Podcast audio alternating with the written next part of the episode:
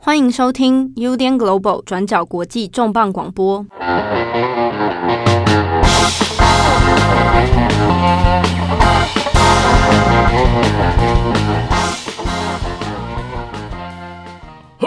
啊，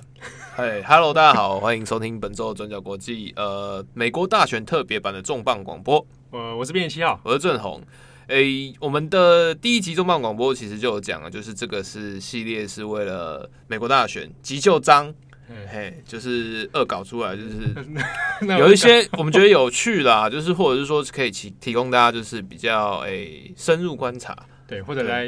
看看是不是能够解惑一下大家常年来对美国大选的一些困惑。对啊，你这样是不是想要用什么台湾人的角度 来？没有没有 没有没有没有没有没有，怎么会？我们只是个人，以就是纯粹就是一些冷知识或者是。呃，无意义的分享，对大家听听就算了，没有关系。不过我们现完全没有对选 选情完全没有影响，对不对？完全没有要介入人家内政，因为毕竟我们两个，我我们来澄清一下，我们都没有绿卡，对，我们也没有投票权。我还没去美国，我还没去过美国。哦，对，你没去过，对啊。哇，那这里面我最有嫌疑的是我。对对对对对。好，我们第一集讲的大选特辑是讲呃所谓的摇摆州中的摇摆州，也就是佛罗里达的一些选民结构啊，还有一些就是今年的选战预期。那我们第二个单元，那其实要设定的是另外一个比较有趣甚至迷失的题目，是所谓的这美国大选里面的非裔选民黑人票。对啊，Black Voter 啊。对，那其实。呃，这个问题大概也是从二零零八年，就是奥巴马第一次呃参选的时候，呃，大家都有开始讨论，因为奥巴马是美国的第一任所谓的呃非裔背景的总统，然后第一个黑人总统，然后从那个之后就包括说，呃，比如常年的一些问题，就种族呃警察暴力啦，或者是说黑人命也是命，Black Lives Matter，嗯，一些呃关于种族冲突啊，或者是说就是。黑白对立的的一些民权议题，其实在这过去的十二年来，在逐年的在升温。每年的选举辩论里面，其实大家讨论的不大概也都是这一些，比如说，哎，呃，种族，然后比如说警察暴力，嗯，比如说呃，非裔人权，然后民权平等，然后如何化解社会的和谐，等等等。但其实像是二零二零，可能也是因为疫情的加剧，从今年五月开始，就比如说呃。呃，明尼苏达州，然后后来扩张成全美，有一种，有一种那种似曾相识那种命运重演。对对，就是好像警察暴力，然后黑人被杀，然后黑人上街抗议，然后大家开始就是没完没了下去。那中间其实大家有在讨论说，那 BLM 运动，那对于选举的影响到底是什么？嗯，对啊。啊，跟那时候今年其实蛮多讨论就在讲说，啊，会不会 BLM 运动刺激出更多的黑人票？对啊，那变成跟。这个极这个极右翼的白人或者川普形成一个很强烈的对抗意识。对，可是像这种光光是这些想象，其实也不是第一次。你在四年前，二零一六年的时候，那时候大家也说希拉蕊他就是他的黑人票或者是拉丁裔选民的投票都是他的铁票仓。但事后的结果好像跟民主党的预期不太一样。哎，对，就发现 哎，黑人好像没有那个那么支持希拉蕊。对，所以在我们一般的媒体印象，或者在我们的诉求里面，大家都会觉得，哎，好像黑人就只会投民主党，然后黑人就是走所谓的极左派。可是像这几天选举里面，我们也看到一些很特别的现象，比如说，呃，饶舌歌手五角，哎，五角。然后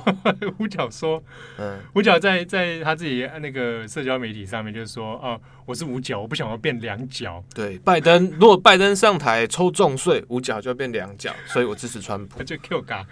啊，他就说，那我还是他直接还挑明说，啊，我不要管什么川普讨厌黑人了，我现在就不要投拜登了。对。”然后同，除此之外，像是之前呃，大家可能也有看过他的电影，然后或者是说，就是有听他的饶舌歌曲，就是呃，立场相对比较激进的美国艺人，就是翻译成什么冰块库吧，Ice Cube，Ice Cube，冰块库吧吧应该是。对，Ice Cube 这几天在十月份的时候也出一个争议，就是说，哎，被发现说，哎，他要帮川普做一些竞选的相关宣传啊，或等等啊。然后就在黑人的社群里面就引发一些争议，对，因为他以前就是跟川普宣战，然后对对对对，以前那时候新闻，二零你看四年前黑人独立建国的那种状态，他 就说，哎，怎么这次你好像就突然转转向帮川普啊，引发一些论战，就 Ice Cube 就跳出来说，哦，没有没有没有，这这个在商言商嘛，哈，两党都有来找我，哦，你在讲谁？你在讲谁？我在他有办脱口秀吗？我在说 Ice Cube，哎、欸，但他真的回应就是这样子，说两党都有找我，然后他最后说啊，两党一样烂啊，嗯、是没有一个党可以来救黑人啊。那这个反正在商言商，我都会做。Ice Cube 是不是要选台北市议员？不知道，没有没有。那时候美国有一些媒体给他标题，就是说 Ice Cube 被放到 Hot Water 里面去了，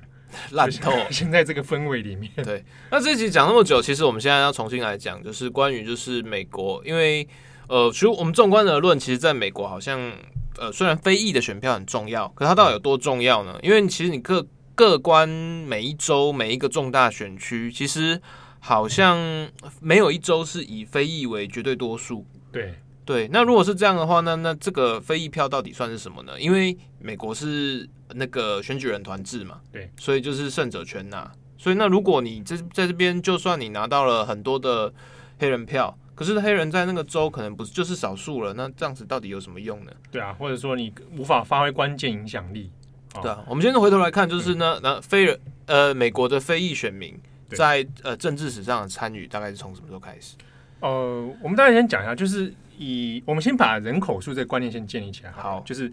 以现在来说，全美的人口总人口大概三亿两千多万哦，那么多了。对啊，好，到到二零一九的数字啊，哈，那这三亿两千多万里面，黑人整个非裔族群呢，它只占了十二到十三趴左右。那我们换算的话，到二零一九年，差不多四千八百万，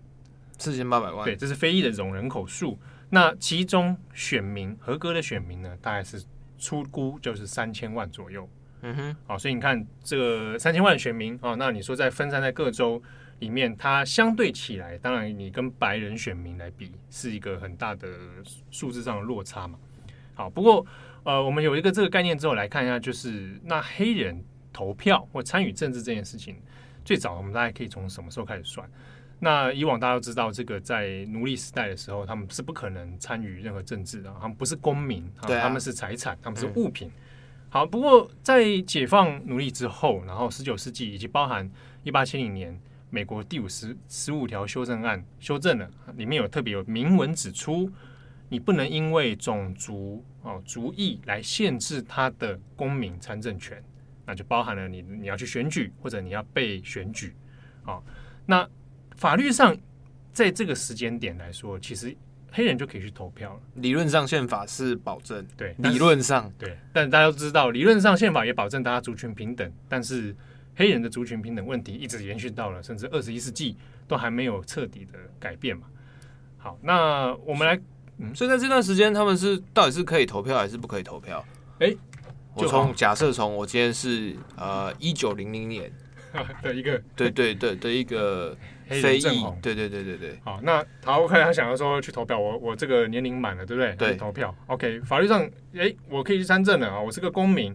好，那我要去做选民登记，对不对？好，选民登记的时候，那你就各州它有相一些相应的条件哦，有的是严格，有的相对不严格，大部分都要证明你是本人嘛。对啊，你要出具一些证件。嗯，啊，不过美国因为没有不像我们有这种全国统一的身份证。对。啊，所以你会要用一些，比如说可能是其他的 ID 卡，或者很多人是用驾照。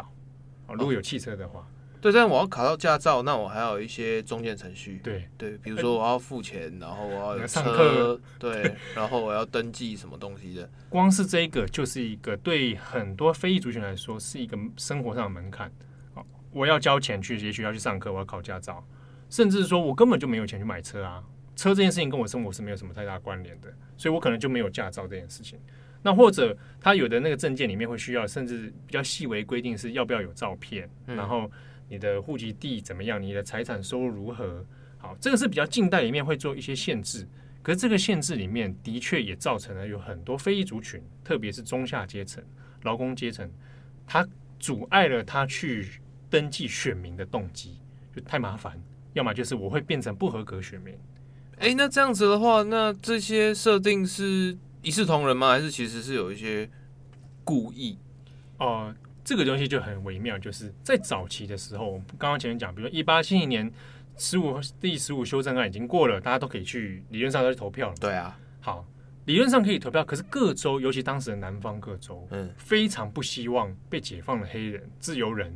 跑去投票。对他们之之中当然有一些恐惧啦，那比如说是呃，就是包括说改变原来的文化生态，对，改改变本来选民结构，然后改变本来的政商关系等等。对，或甚至怕害怕说，如果有黑人去参选当地的议员，那大家黑人去选他，那就会黑人议员跑出来。对啊，那过往的时候，十九世纪、二十世纪的时候，真的会设下一些故意的限制，比如说我故意在你要登记选民的时候，我要加一个测验，你是你有没有识字？你识字率多，这跟那有什么关系啊？哎，你如果识字率太低，也许你就表示说你可能受教育程度很低啊，你不懂政治，你投什么票？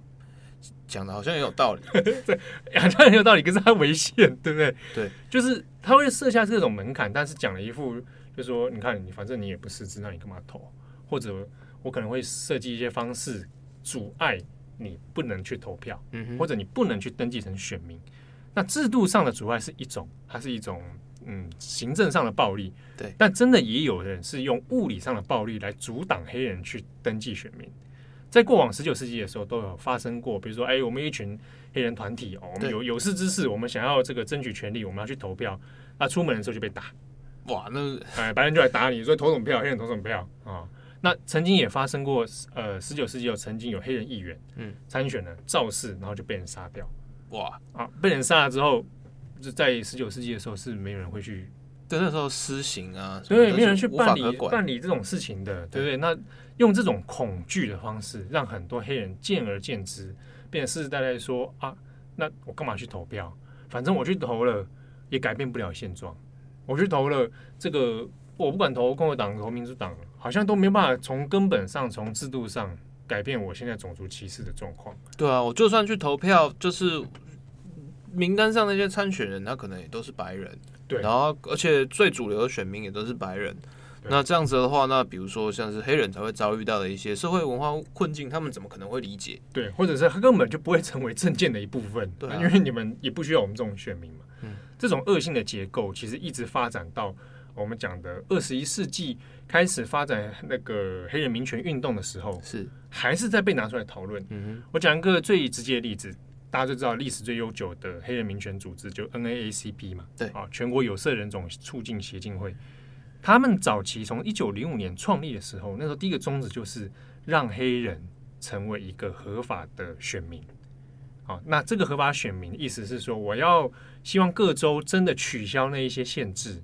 那除此之外，是他要教育很多黑人的民众，嗯，你是可以去投票的。那我要可以帮助你去成为一个选民，去登记，或者说你有缺乏什么证件，那我们怎么样去去帮你 handle？那这个东西一直延续到了民权运动里面。呃，我们讲战后了，一九四五年，然后五零年代、六零年代的时候，都还在反复的要求说黑人要一个平等的投票权。在这段期间，其实像我们上一集在讲的佛罗里达，就是其实他那个时候也是被归类所谓的南方州。那个时候，其实在一九四八年左右，类似的民权运动，或者是说投票权问题，或者是说选民结构的问题，其实就已经开始在呃两党政治里面有一些生根。那在过去，可能是呃我们讲的南方民主党，呃他们对于这些所谓的限制，或者是各地方可以规定自己的投票。的一些条件，嗯，呃，过去民主党是有点纵容或者是允许南方民主党各行其政，但是大概一九四八年之后，就是杜鲁门，杜鲁门之后，后来是艾森豪嘛，就状况开始慢慢的改变，就是来自于北方的呃所谓的民主党主流派，或者是我们现在认知可能是民主党的所谓的呃党内自由派。嗯，开始会慢慢就是越来越同情，或者是说开始在质疑说南方民主党的这些策略到底对于整体而言是不是有所选举注意的？对对对，那个时候刚好也是呼应了当时整体社会那个风起云涌的那个整体不管社会运动啊、黑人运动啊，那卷在一起这样构造出一个政治氛围啊。对，好，那在这个状态之下呢，一个关键转捩点其实是在一九六五年啊。一九六五年，这个事情就是呃，当时马丁路德金恩博士就做了那个 Selma 的游行嘛。这几年也有很多电影在讲。对，那当时游行的其中一个诉求，最大诉求就是我要投票权法案。好，我要一个真正设立投票权法案，取消那些各州的呃各种限制啊，然后来让这个投票门槛能够一视同仁。那也很顺利的是，投票法权法案确实在一九六五年也得到了通过。好，那通过之后，实际上有没有真的提升了大家投票的意愿，或者说选民有增加呢？好，是有的。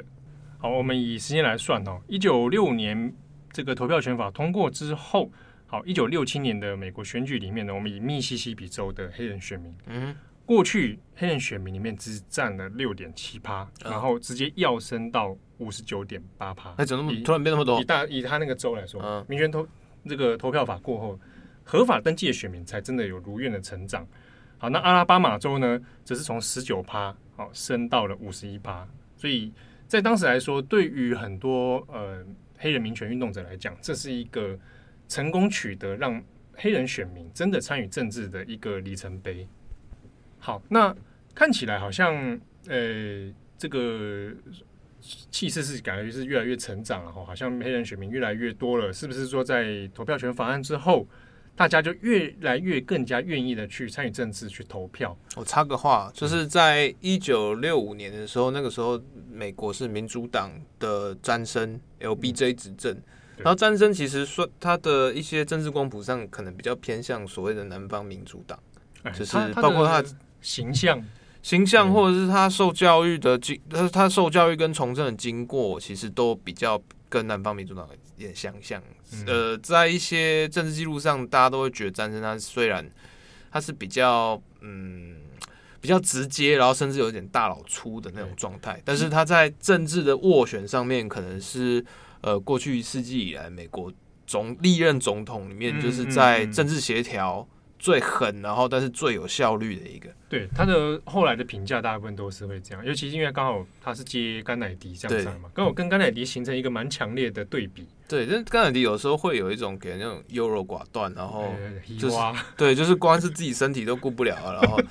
对，但呃，但战争后来大家都只记得他在越战的一些经历啊，是所以就是直到这几年，大概是这十年吧，民主党自己在开始有一些自己所谓的。灵魂搜索的时候，大家都会开始呃去猛推，就是哎，詹森那个时候他有办法去斡旋那时候两党的冲突，而且能很强力的执行，就是总统觉得正确的意志。哦，对对对，尽管他可能受到自己党内反对啊，或者是说明知道做这件事情，其实长期来讲会造成一些结构性的改变。对，哦，这个这个的确蛮有趣。不过以投票权法案过后，一九六七年那一次，那还是詹森。的确获得很大的支持，而尤其是黑人的支持。对啊，那那个做多少还是跟呃正相关来讲，还是跟整体来说民权法案的通过啦，然后各个权利在法律上的提升是有一些影响的。好，那我们也就会想说，那是不是一路这样下来，我们到了呃二十一世纪这样子，那黑人的投票就是哎、欸、越来越的呃如这个蒸蒸日上啊，还是大家都这么的参与？是政治投票吗？啊，但实际上我们从数据上来看，却不是那么一回事。我们如果整体来看黑人的投票率这件事情哦，一直长久以来被诟病的，或者被大家视为是一个一个困境的事，是始终拉不上去，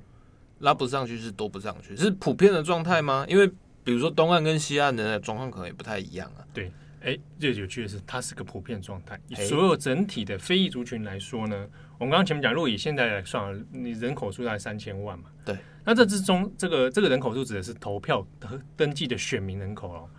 这投票程序人数里面，真的会去投票的，实际投票率里面，平均算起来，大部分都落在可能五十趴左右。也就是说，呃，他的社群里面可能只有一半的合格选民会去投票。对，就是这群选民都可以投票，啊，只有可只有一半的人愿意去投。相对可能好像不是特别踊跃哦，因为有的，比如说像中高龄选民，他可以到可能甚至到六成甚至七成。对，然后但是整体黑人来说，他如果你摆摆去跟白人来比，白人的六七成左右比的时候，你就会看出很大明显的差距啊。但是在以如果你有以有色人种来讲的话，分成黑人，然后西语裔。跟华裔、亚裔啊，嗯，三个比起来，里面黑人是里面最踊跃投票的了，相对已经最踊跃。对对对，最低的是华那个亚裔的 Asian Asian。对，那呃，我这边再特别岔开一下，就是，但在这个有色人种里面，选民投票率的成长率、成长幅度，西语裔的成长速度是最快的啊，就是每一年里面它明显是在往上爬。那亚裔也微微的上升。黑人的状况就是始终在那个很平稳的状态，甚至不时会往下掉。好，那我们整体来讲，我们从两千年的选举来看好了。两千年的选举里面呢，黑人的投票率，好，黑人的投票率呢是五十六趴。嗯，好，那比过去人稍稍成长一点，可是过去差不多就是五十五十五这种。好，那二零零四年呢是六十趴，啊，六十开始往上走。这个从两千年就是小布希当时跟这个高尔，高尔嘛，那民主党的当时的内部认为是这段期间开始呢，黑人的投票率明显是开始往上有这个成长的趋势的，反而是在其之前的克林顿的状态里面，就是黑人选民对克林顿没有太多投射的那种，哎，很想要投克林顿的感觉，甚至到后来就是等到大家发现他那个几个。刑法修正案之后，对，他很很恨爆他，很恨柯林顿家族。对，那就想说，哎、欸，那这个两千两两千年、两千四年是开始往上成长的，一直到最高点的时候，当时第一次的高峰就是二零零八年的奥巴马。哇，啊，奥巴马那个时候是投票率冲到六十四点七，呃，快要十趴。对，那二零零八年那一次就是有史以来黑人最高，没有破过六成，但这次破到六成了。好，那当时是创下纪录了。大部分其实真的是为了奥巴马、奥巴马而出来的，创造历史。对，好，那二零一二年的奥巴马第二任的时候呢，再翻一波，从六十四翻到六十六点六趴。那这个六十六点六趴是目前为止最高黑人最高的投票率了。其实二零一二年的选战，呃，算是后来想，就是奥巴马好像看起来赢赢的也算理所当然。可是，在当时的选战气氛，特别是在选后。呃，选前的最后一个月到一个半月之间，其实是吃的咬得很紧。对，而而且这一点其实要提的是，二零一二年次那一次的选举哦，呃，是投票率相对比前面两届小布希那两届相对最低的一次。当时的总投票率是五十八趴，那都比之前的小布希那两次都还要低。嗯、而且另一个特别的是，这一次白人投票率史上第一次出现了跟黑人交叉了。就是白人投票率低于黑人。啊，那这个记录是其实在当时非常罕见。嗯哼，好，二零一二年这一次的选举，那到了二零一六年，也就是川普这一次呢，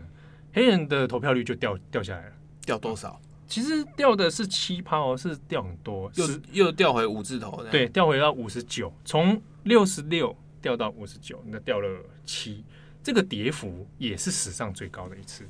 哦，就是还没有出现过 黑人马上掉这么快。嗯哼，好，那。相应的是那一年的白人投票率上升回来了。好，那这样子比起来的话，看起来就是呃，唯一破过六成的就是奥巴马这这两届嘛。但整体来说呢，嗯，为长时间来看的话，大概就是在五十趴左右的这样的投票率。好，我现在有一个问题，就是其实大概从奥巴马第一次政府开始，关于呃二零一零年前后吧，就是关于就是所谓的呃。呃，Black Lives Matter，然后还有就是黑人遭受的一些社会警报问题，其实已经开始有很明显的社会抗争能量在出现。对对，那可是那在这一段时间，就是呃，特别是在二零一六年川普上任之后，许多的一些呃，不管是政治的也好，社会的也好，就是有一些意见都会质疑说，那民主党是不是在这个呃 Black Lives Matter 上面？也显得有点过于理所当然，就觉得每次来你就会声援。但是第一个问题是、嗯、啊，你除了声援之外，你到底做了什么？欸、然后第二个是你每一次都一面倒的，就是倾向就是非裔选民。嗯、那但比如说对保守派的选民争取呢，就是他在日渐两极化的社会，你这样押宝，那是不是有收到所谓的回馈呢？对，我们先讲一个，就是民主党对于黑人选票的理所当然这件事情，的确是一个他们内部也曾经认为这是一个迷失。嗯，因为你说从数据上来看哦，两千年然后一直到二零一六年，这样黑人选民里面投票投给民主党的比率里面是突破八成的，甚至是可以到比如说八比二，两成人才投共和党，铁票就对了。对，而且这个变成一件，甚至还有一个他们的一个说法就是啊，就是九黑人就是九成都是民主党，好，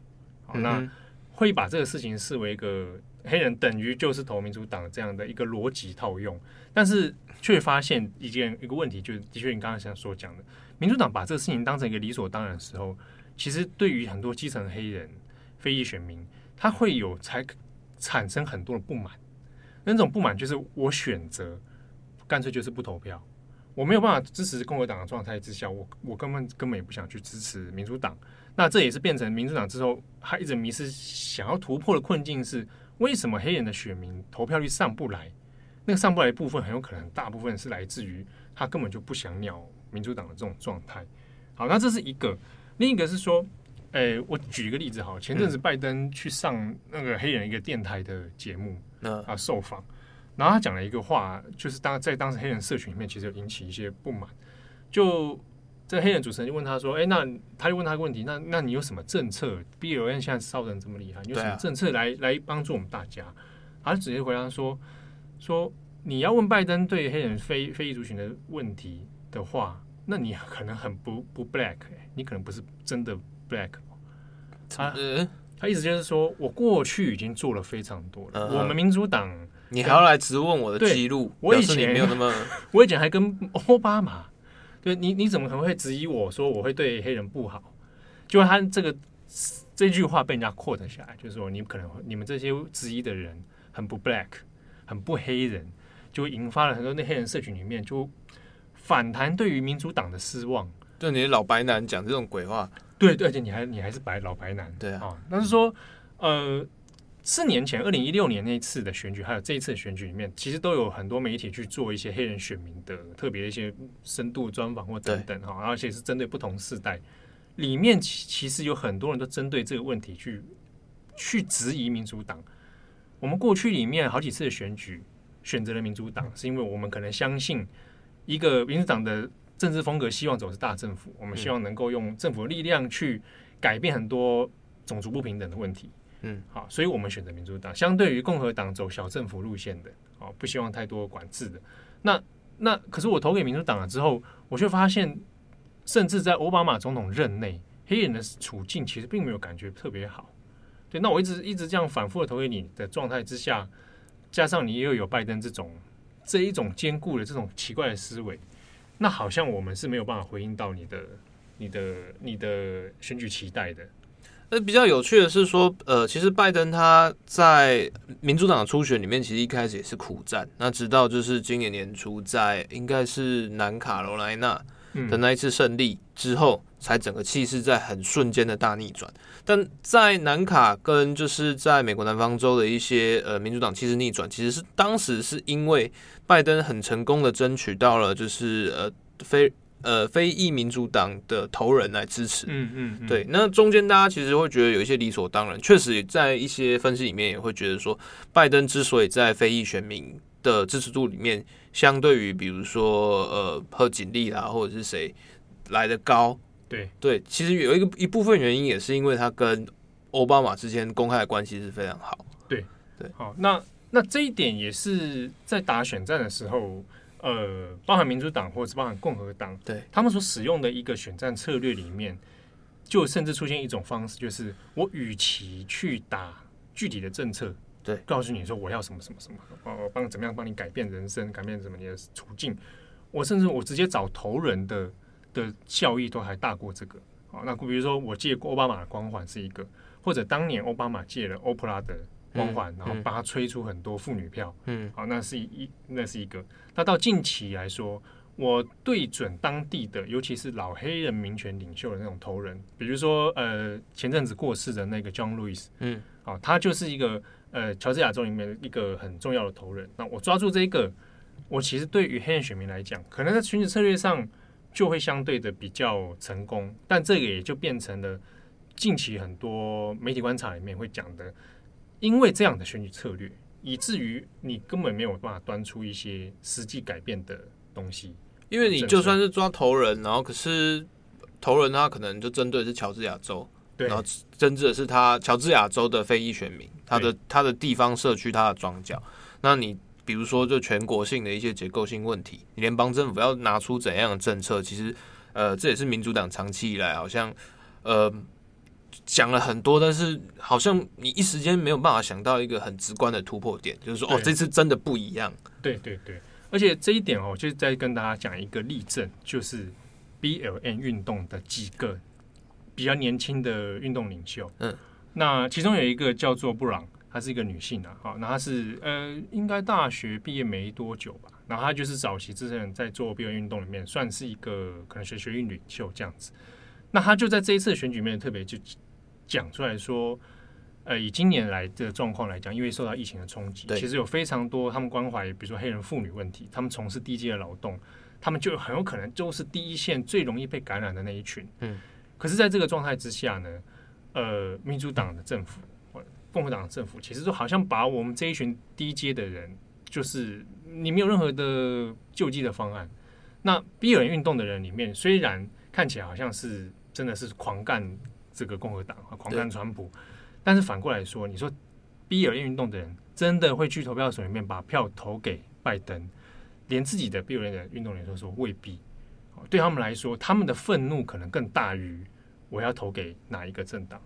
好，那当然有人会解读成说，那这个好像有点是不是要渐渐极左化？好，但是其实他的所讲出来的这一个概念呢，跟六零年代的时候民权运动当时的几个头人，比如金恩，甚至 John Lewis 年轻 John Lewis 都说过一样的话，就是我今天不管投给共和党，我投给民主党。没有一个党能够真的从结构上去改变我的问题的时候，那我就只能上街啊。那请问，这个 John Lewis 当当时在林肯纪念堂说了一个演讲，他说：“我请问你们两个政党，你们哪一个人可以阻止我不要再去华盛顿上街，不要再去 Birmingham 上街？可是你们没有，你们一个都没有。”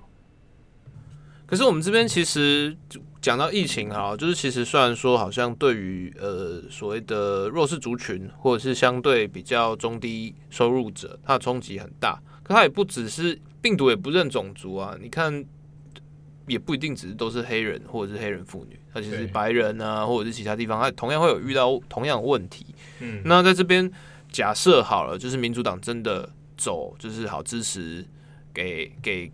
黑人更多补助，然后更多的一些社会资源，那他同样也会就是刺激到其他的族群嘛。啊、那我这我我这边就我这边困惑了就来了，就是今年是选票，人人一票，对对吧？你黑人票有没有比较多？我现在纵观全美，到底有哪一州它可以称为是什么黑人关键州？啊啊，黑人关键 黑人关键州，烂透，黑人关键州。但其实有一个被视为是大本营是伊利诺州啊。奥巴马，哎，对，那个奥巴马早期的这个叫啥出征之地嘛，对对，而且伊利诺州啊，当然这个第一大城就芝芝加哥，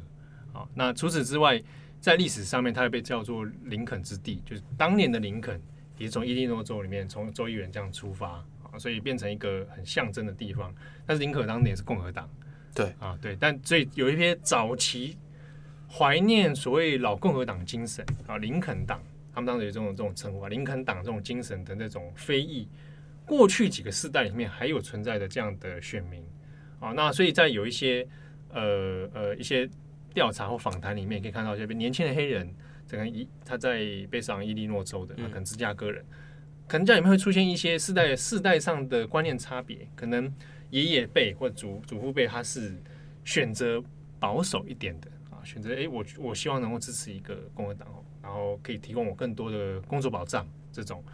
那可能新时代里面或者一些其他妇女里面会倾向于呃，我是支持呃比较能够重视黑人价值啊、呃、人权价值的民主党啊，有这样的分别。不过这边有有趣的点就是，像七号刚刚讲，就是如果要以这个为条件，那全美大概只有伊利诺州可以符合所谓的黑人黑相对黑人，对，就是说这么的明显。对，就是他有一个那倾向。可问题问题来了，问题是伊利诺州它就是铁蓝，就是铁民主党的铁票仓，所以就是在整个选举的操作里面，它其实是就是就是它各各党投入会相对比较少。对、啊，因为你不管怎样，那一定都是给民那那几张选举人票都是给民主党。对对对对对，所以就变成说这是几个问题，是我我我我要去争取黑人选民这件事情上面，它变得。我我要去取决那个资源的时候，就很蛮微妙的哦。比如说，我就是以共和党来说，呃，几个策略是说，我可能在在这种伊利诺州这种地方，我可能就不会再去针对黑人选民了。好，那我有一种策略是，那我可不可以压低大家的投票率？嗯，好，我用一些方式去劝阻大家，干脆是让你放弃投票，那当然已经没有办法再用一些制度上的方式啊，但有可能是用一些认知战或资讯战的方式去让你觉得对民主党开始很失望，两党一样烂，对烂啊，因为开始去鼓吹刺激那个两党一样烂的那种思维，然后让黑人选择的放弃啊，这是一种一种策略。但我我必须讲这个有趣的事情是，共和党这一次的选举里面也并没有全然真的放弃。所有的非裔选民，其实你看川普的造势，他其实都会讲说他是历，他自称啊，他是历任美国总统以来最非裔社群最最好的。对 对，而且他有很多投放一些广告嘛，其中里面有几支蛮，我可以觉得觉得蛮猎奇的，就是呃，里面他会影片就主打就是川普个人是非裔选民的新的救世主。好，我提供各州，尤其是像你这种已经可能经济衰败的。的各州里面，我提供黑人，保证你们有更多工作机会，那他就开支票嘛。比如说，我要投入多少预算，对，创造多少工作岗位，好，那这全部都是 for 黑人的。那他的形象照片会改成抱黑人小妹妹，嗯，这样。那那个影片里面其实很有趣的讨论是，呃，在现在网络社群传播里面这一种很分裂化的这种时代里面，有很多我们可以讲民主党支持者。甚至从来不晓得有这种影片的存在啊！要去完全断层了，完全断层就是哇，居然居然他们有讶异，说看那个推特上讨论说，居然讶异于有这种川普针对黑人，而且他给这么明显的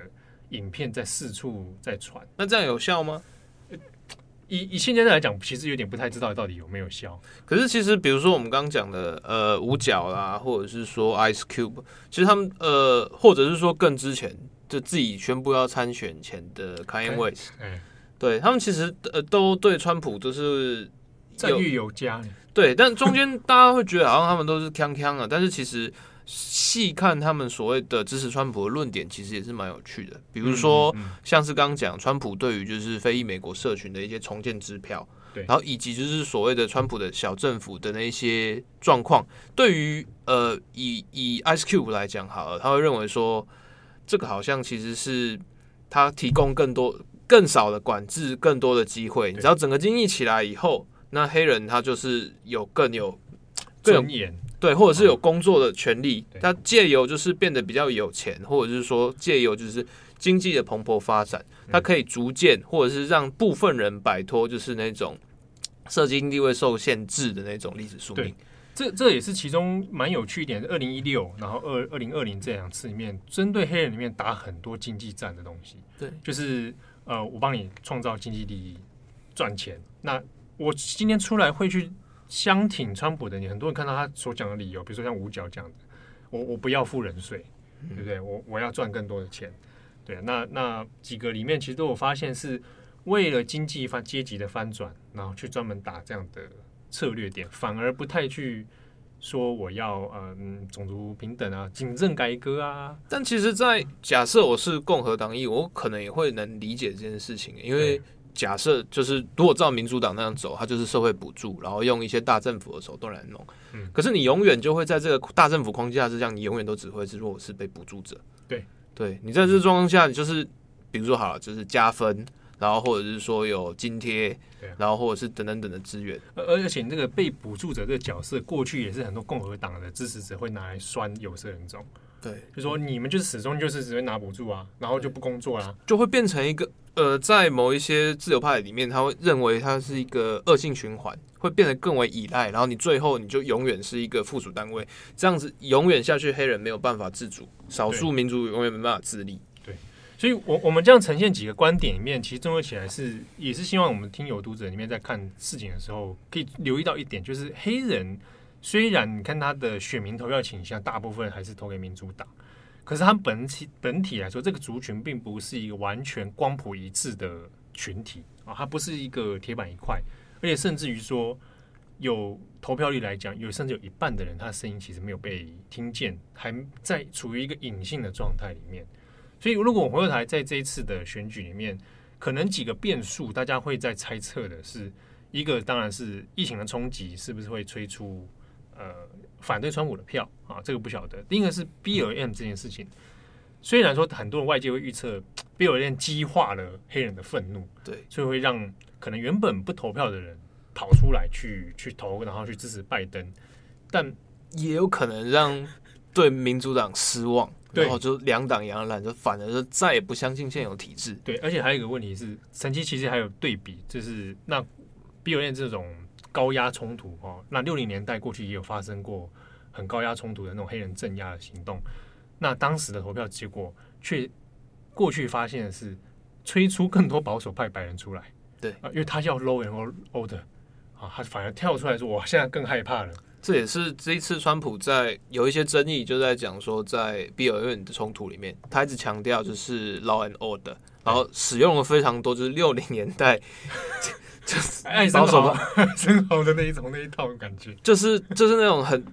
比较有有一些会引起就是历史不快的一些语暗示性语言。哦，对对对。那再一个迷思是，我觉得可以可以观察一点是，好，那那有的人帮。民主党想设想的是，那如果要胜选，我们就是是不是要催出更多黑人票啊？黑人都会投民主党，所以我们催出更多投票率的话，也许拜登就可以稳了。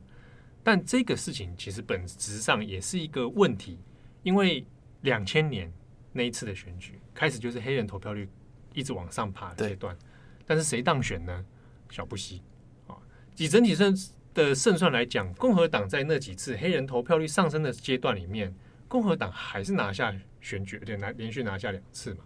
所以，呃，很多人也在就是可能也想说，即便黑人投票率真的吹出来了，是不是真的对民主党有利？恐怕都还是未定之天。好，那这一集的黑人票，嗯，对，这就是我们的美国选举的一个概论啊。对对，随便随便性观察，对对对对，就是讲起来，其实真的仔细要去观察黑人族群的话，其实他他蛮多样化的。对，那我们这一个系列其实就是希望，就是透过一些我们可能没有办法很迅速用文字或者是说其他的方式来跟大家解释。哎，其实这些角度是有有趣的议题。嗯，那选举呢，有的时候其实我们自己在看，大家关心的经济。然后比如说关心丑闻，然后比如关心的就是的呃，比如说对中国等等等。对。那这些东西其实大家讲的都蛮多的。我相信在其他平台或者是说大家现在可以看到的一些专业资讯里面，说不定都可以提供比我们更深入甚至更专业的见解。但在这边其实选举它有非常多的面向，那特别是在美国，那等于是一个世界级的强国，或者是所谓现在是。所谓的美国制式、美利坚制式啦，嗯，对对对。那在这个地方，我们也希望就是透过一些哎不同的角度，然后提供大家一些参考、观战、凑热闹的一些特殊观点，哎，一些谈资，对对对对，哎，有可以跟人家说嘴的一些话对对对对对对。好，希望大家会喜欢今天的节目。我是编辑七号，我是郑红。那接下来我们也会看有没有在余力再多做几集。那是希望，如果你有兴趣，你可以告诉我们你的感想或者兴趣的敲碗的题目。好，谢谢大家，拜拜。